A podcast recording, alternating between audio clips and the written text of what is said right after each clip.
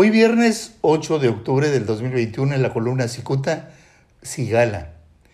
Evidentemente intoxicado por el poder, al juez penal José Guadalupe Sigala Andrade echa mano del descaro, sorpréndase precisamente en el momento de las audiencias. El colmo de este juzgador es utilizar su teléfono celular para responder que en algunos momentos quedarán libres. Fue al filo de las seis de la tarde del pasado 19 de septiembre que el juez Igala encabezaba una audiencia sobre el asesinato de un joven de 26 años en un domicilio del fraccionamiento Agua Caliente de Tijuana.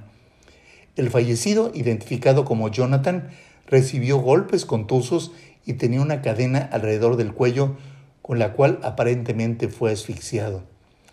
En el sitio fueron arrestadas tres personas, dos mujeres y un hombre, todos con las manos manchadas de sangre. Aunque Cicuta ignora a quién respondía eh, en ese momento y cuáles fueron los criterios para liberar a las dos jóvenes, habrá que subrayar que el sentido común indica que el juez Igala torció la aplicación de la justicia. Si bien los detenidos responsabilizan a la víctima de haberse suicidado, los peritos Em, de la Fiscalía encontraron elementos que responsabilizan a estas tres personas del crimen.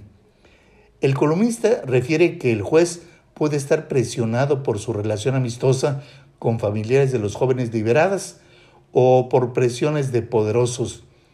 Sin especular sobre esto, vale destacar que los involucrados en el crimen son residentes de la ciudad de Ticate, sede de una de las organizaciones criminales más poderosas. Ahora corresponderá al Consejo de la Judicatura del Tribunal Superior de Justicia de Baja California investigar el caso del juez Sigala.